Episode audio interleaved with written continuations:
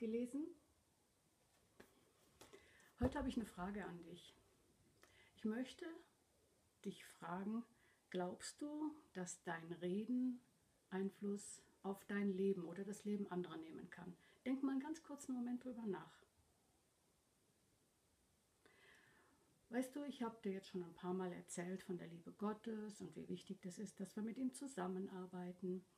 Und ähm, deswegen möchte ich dich heute mitnehmen zu einem für meiner Meinung nach ganz elementaren Punkt, nämlich tatsächlich dein und mein Reden.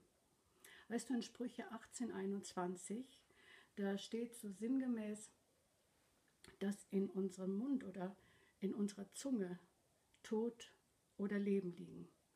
Und ähm, du hast bestimmt schon die ein oder andere Situation in deinem Leben gehabt, wo du gemerkt hast, oh Mann, hätte ich das mal besser nicht gesagt. Weil du merkst, dass durch das, was du gesagt hast, dem anderen irgendwo entweder ist er verletzt worden oder es hat sich irgendwas verschlechtert. Umgekehrt kannst du aber auch testen, das ist einfach eine ganz simple, einfache Übung, ähm, Sag einem Menschen etwas Gutes. Sag ihm, ähm, oh, hey, die Bluse steht dir aber gut oder hey, ich schätze das so sehr, wie du deine Aufgaben bewältigst. Oder sag zu deinen Kindern, oh, du bist so kreativ, ich finde das echt cool. Und du merkst, wie ein Lächeln über das Gesicht des entsprechenden äh, huscht. Also da kann man wirklich ganz viel mit seinen Worten bewegen. Leider sind wir Menschen so gestrickt, dass wir meistens nur das zum Ausdruck bringen, was negativ ist. Gell? Da könnte ich jetzt eine richtig lange Predigt, da könnte ich dich wahrscheinlich den ganzen Tag unterhalten. Ähm, über die Macht der Worte findest du aber in meinem YouTube-Kanal einiges, wenn du es denn möchtest. Heute nur so ganz kurz ähm, möchte ich dir Mut machen, in dieser aktuellen Situation, in dieser Situation, die uns alle so stark und so einschneidend betrifft, ganz besonders auf deine Worte zu achten. Weißt du, ich denke mir, wenn ähm, dieses Wort Corona ersetzt werden würde durch Gott, durch das Wort Jesus, durch die ähm, Taten, die, die Werke, durch all das, was er in deinem und in meinem Leben schon an Gutem getan hat, dann würde sich etwas in dieser geistlichen Atmosphäre, die momentan so von Angst geschwängert ist, das ist ein altes Wort, erfüllt ist es besser, ähm, dann würde sich was verändern. Wenn du und ich gerade in diesen Zeiten davon erzählen, wie Gott in unserem Leben schon gehandelt hat, eingegriffen hat, gewirkt hat, von den Wundern erzählen würden, die wir mittendrin doch auch alle irgendwo ein Stück weit erleben, dann könnten wir die Angst zurückdrängen und es würden sich Dinge ändern. Und ähm, ich möchte dir da wirklich äh, nahe bringen, wie wichtig es ist, dass du ähm, lernst, deinen Glauben aus Worten aufzubauen. Aber nicht aus irgendwelchen Worten, nicht aus Worten, die ich dir sage oder die der Nachbar sagt oder irgendjemand dir sagt, sondern wirklich aus Worten, die unvergänglich sind. Weil das ist das, was Gott sagt. Himmel und Erde werden vergehen. Alles wird vergehen. Aber mein Wort vergeht nicht. Und dann denke ich mir, wenn es etwas gibt in dieser Welt, was unerschütterlich ist, dann schaue ich doch da mal rein. Dann gucke ich mir das doch mal an. Und mach das, solange du noch die Möglichkeit hast. Keiner von uns weiß, wie lange wir noch ähm, diese Möglichkeiten so haben.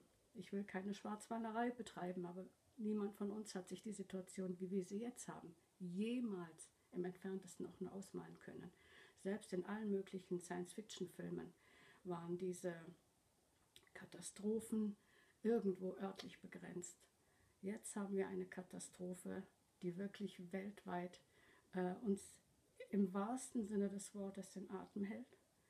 Und deswegen ist meine Ermutigung, schau, such nach dem Einzigen, was unvergänglich ist, was immer bleibt. Das Wort Gottes, das, was er vor tausenden von Jahren gesagt hat, das ist heute noch gültig. Und ähm, auch wenn du vielleicht das eine oder andere nicht verstehst, ich mache dir Mut, schau erstmal ins Neue Testament. Nimm nicht gleich dir die äh, Aufgaben vor, indem du etwas liest, was dich komplett überfordert. Lies die Apostelgeschichte oder das Johannesevangelium, um einfach erstmal zu spüren, ja, wie ist Gott? Ich habe dir das schon nahegebracht, im, ähm, ich glaube, in der Episode Grashüpferleben, dass man wirklich erstmal spürt, ja, was hat Gott denn schon alles gemacht? Was hat Jesus schon getan? Und äh, dann ähm, stärke dich, indem du diese Worte, die da stehen, als unabänderliche Wahrheit wirklich für dich nimmst. Wenn Gott sagt, trachte zuerst nach meinem Reich und ich kümmere mich um alles andere, in Matthäus 6, Vers 33 finden wir das, dann bedeutet das, such zuerst ihn. Frag ihn, was ist dein Wille? Was kann ich tun? Wie kann ich heute jemandem ein Segen sein? Wie kann ich heute jemandem helfen? Wie kann ich heute für jemanden da sein? Und wenn du beginnst, so äh, dich auszustrecken, so auszurichten, verspricht Gott, umgekehrt kümmert er sich um deine Belange. Das ist das, was ähm, eine unabänderliche Wahrheit ist. Oder wenn darin steht, im Hiob ähm, 3, Vers 25 heißt es, was ich gefürchtet habe, ist über mich gekommen. Dann siehst du an der Geschichte Hiobs genau das. Er hat gefürchtet, seinen Kindern was passiert. Er hat gefürchtet, dass seine Finanzen vielleicht durcheinander kommen können. Er hat offenbar Angst gehabt um seine Gesundheit und all die Dinge sind ihm widerfahren. Deswegen sagt Gott in seinem Wort so oft, fürchte dich nicht. Und das ist das, was er dir auch heute wieder zuspricht. Inmitten dieses Sturms, fürchte dich nicht, sondern sprich nicht, was dir gerade in den Sinn kommt. Oh, was kann noch alles kommen? Jetzt geht mein Geschäft äh, zugrunde. Jetzt äh, werde ich krank. Jetzt muss ich sterben. Was passiert dann? Sprich diese Dinge nicht. Achte auf deine Worte. Sprich aus, was Gott zu dir sagt. Gott sagt, ich habe mein Wort gesandt und dich gesund gemacht. Ich habe dich geheilt. Nimm das und bitte, so schräg wie sich das für dich anhören mag, ähm, wenn du ein bisschen mein Leben, das Leben meiner Familie verfolgen magst, ich spreche von Dingen, die ich selber durchlebt habe, die ich selber erfahren habe. Nur deswegen kann ich auch so mutig hier stehen und auch Dinge von mir geben, die für jemand anderen vielleicht sich mir Schuhe anhören.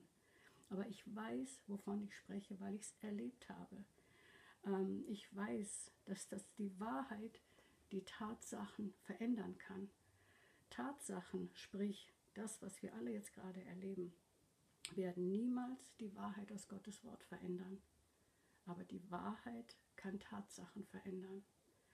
Wenn du die Schrift anschaust, wirst du immer wieder erleben und immer wieder sehen, dass Menschen zu Dingen aufgerufen waren, die menschlich gesehen absolut keinen Sinn gemacht haben.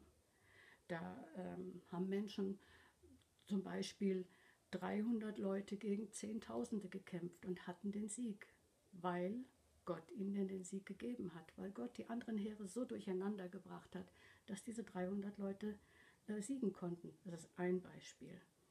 Oder es heißt in der Schrift, wenn man gibt, dann wird man haben. Das ist völlig irrational von unserem menschlichen Verstand. Aber Gott lässt sich nicht mit unserem menschlichen Verstand irgendwo ähm, fassen. Deswegen tun wir gut daran, sein Wort zu kennen, die Wahrheit zu kennen und danach zu handeln und deswegen auch auf unsere Worte zu achten. So sprich nicht aus, ich habe Angst hiervor, ich habe Angst davor, äh, das und das ist da und dort passiert, sondern halte dich an das, was Gott sagt. Such dir zu deiner Situation Worte, die in, seinem, in seiner äh, Schrift stehen. Such sie dir raus, such dir raus, was steht zum Thema Versorgung, was steht zum Thema Gesundheit, was steht zum Thema Frieden, was steht zum Thema Freiheit, was steht zum Thema Beziehung. Und noch kannst du übers Internet es wirklich so leicht finden. Du gibst ein einfaches Schlagwort und dahinter Bibel und dann wirst du Bibelstellen dazu finden. Und dann findest du auch Bibelstellen, wo, wo du Predigten dazu finden kannst und so weiter. Sei ermutigt. Müll dich nicht zu mit irgendeinem Dreck aus dem Fernseher. Bitte, ich bin jetzt wirklich da auch wieder ganz ganz offen, füttere dich hier, gib deinem Glauben Nahrung, gib deinem Glauben Nahrung, das ist mega, mega wichtig, damit Zweifel verhungern. Und das ist wichtiger denn je. Und ich möchte es dir auch nochmal an einem Beispiel versuchen nahezubringen, ähm, wie wichtig es ist, dass du innen drinnen, in deinem tiefsten Inneren weißt, Gott, der Schöpfer von Himmel und Erde, meint es mit seinen Menschenkindern gut. Es geht darum, dass wir ein Leben mit ihm haben können, egal wie kurz oder wie lang das Leben hier auf der Erde ist. Danach gibt es ein weiteres, entweder Leben oder eben nicht. Ähm, und und dieses, dieses tiefe Wissen, dass Gott es gut meint mit dir, das muss so in dir verwurzelt sein, dass es stehen kann in diesen Zeiten. Dass du anderen Menschen Hoffnung geben kannst, dass du andere Menschen ermutigen kannst, hey, lass uns die Wahrheit im Wort Gottes festhalten. Und ein Beispiel ist, wenn du dir den David Copperfield beispielsweise vorstellst, da gibt es auch andere, Siegfried und Roy oder so, also auf jeden Fall so ein Magier. Ne? Dann haben die doch ganz oft auf der Bühne vorne ähm, diesen, diesen, diesen Zaubertrick, wo sie eine Frau äh, zersägen. Vorzugsweise eine hübsche Blondine, die dann vorne auf der Bühne in zwei Teile mindestens zerlegt wird. Und ich finde das ganz interessant. Weißt du, du schaust vorne auf die Bühne, du siehst da den Kopf, du siehst da die Beine. Du siehst es. Aber ich habe noch nie erlebt, dass die Zuschauer aufgesprungen sind und vorgerannt sind und gesagt haben, boah, du hast die Frau zersägt. Ja, habe ich noch nie erlebt. Ähm, jeder weiß in seinem tiefsten Inneren, das, was da vorne ist, ist nicht die Wahrheit. Ja, aber ich sehe doch den Kopf da und ich sehe doch die Beine da. Ich sehe das doch. Ich sehe diese ganze Not. Ich sehe das doch, was da gerade alles passiert. Und ja, es ist eine Riesennot und die, die rede ich nicht weg und die kann ich auch gar nicht. Das wäre jetzt wirklich albern. Dennoch muss diese Not nicht auch für dich gelten. Das ist, mein, das ist mein, äh, meine Ermutigung. Du musst diese Not nicht annehmen mit deinen Worten, sondern du kannst das dagegen setzen. Ja, ich sehe das. Ich sehe, dass da ähm, Menschen krank sind. Ich sehe da, dass sich meine Bankkonten auflösen. Ich sehe das. Aber ich weiß in meinem tiefsten Inneren, die Wahrheit ist, wenn auch Tausende links oder rechts fallen, Psalm 91, der ja gerade so durch die Medien geht, so wird es mich nicht treffen. Herr, du hast dein Wort gesandt und mich geheilt. Das finden wir im Psalm 107. Da bin ich jetzt gerade ein bisschen unsicher, aber ich meine, Psalm 107 steht es. Oder 1. Petrus 2,24. Jesus Christus, in deinen Striemen habe ich Heilung. Und dann eben in anderen Versen heißt es, ähm, ich habe noch nie jemanden, der mit Gott geht, um Brot betteln sehen. Oder ähm, eben, trachtet nach Gottes Reich, dann wird euch alles andere zufallen. Oder im 5. Mose findest du im Kapitel 30 alle Auswirkungen von Fluch oder Segen. Deswegen sprech bitte die Wahrheit. Sprech, was Gott sagt. Sprich nicht das, was du siehst, damit du in die Wahrheit kommst, damit du die Wahrheit empfangen kannst. Ähm, ist, wie gesagt, da gibt es eine Riesendimension, die da dahinter steht. Ähm, Im Psalm 103, Vers 20 heißt es, dass die Engel Täter sind von Gottes Wort. Das heißt, in dem Moment, wo du das Wort Gottes aussprichst, gibst du den Engeln etwas, womit sie arbeiten können. In dem Moment, wo du die anderen Dinge aussprichst, kannst du dir selber überlegen, wem du etwas gibst, womit er arbeiten kann. Und ähm, auch heute wieder. Sei ermutigt, hör dir vielleicht tatsächlich auch die eine oder andere Predigt an, wenn du neugierig geworden bist. Ne? Ansonsten hast du wahrscheinlich eh schon abgeschaltet. ähm, ich werde weiter versuchen, dir Mut zu machen und ich freue mich, wenn du es zulässt. Bis demnächst verabschiede ich dich nochmal mit diesem Schild.